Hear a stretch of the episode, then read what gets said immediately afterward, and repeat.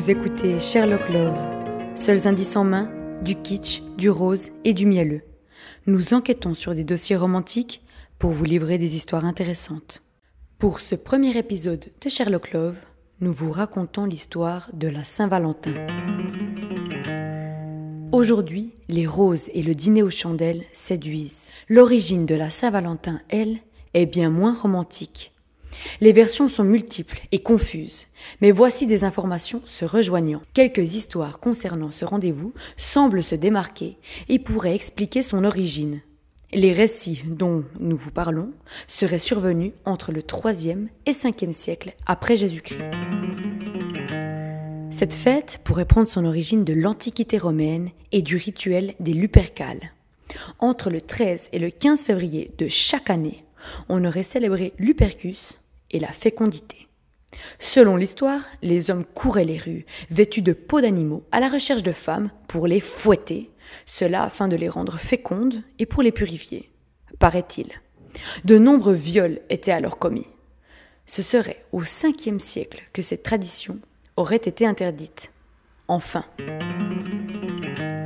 Une autre version raconte l'histoire du Saint Valentin. Sous le règne de l'empereur Claude II, un fameux Valentin mariait des chrétiens en cachette. La pratique aurait été interdite par l'empereur en temps de guerre pour préserver les jeunes hommes. Ayant appris cette trahison, ce dernier fit exécuter Valentin un 14 février. Ce n'est qu'au XIVe siècle qu'en Angleterre, une nouvelle tradition serait née. 14 février, jour où les oiseaux se reproduiraient le plus, est choisi pour célébrer ce qu'on connaît aujourd'hui comme la fête des amoureux.